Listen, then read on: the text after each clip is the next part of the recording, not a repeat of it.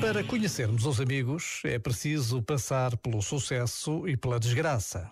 No sucesso, verificamos a quantidade. Na desgraça, constatamos a qualidade. Já agora, vale a pena pensar nisto.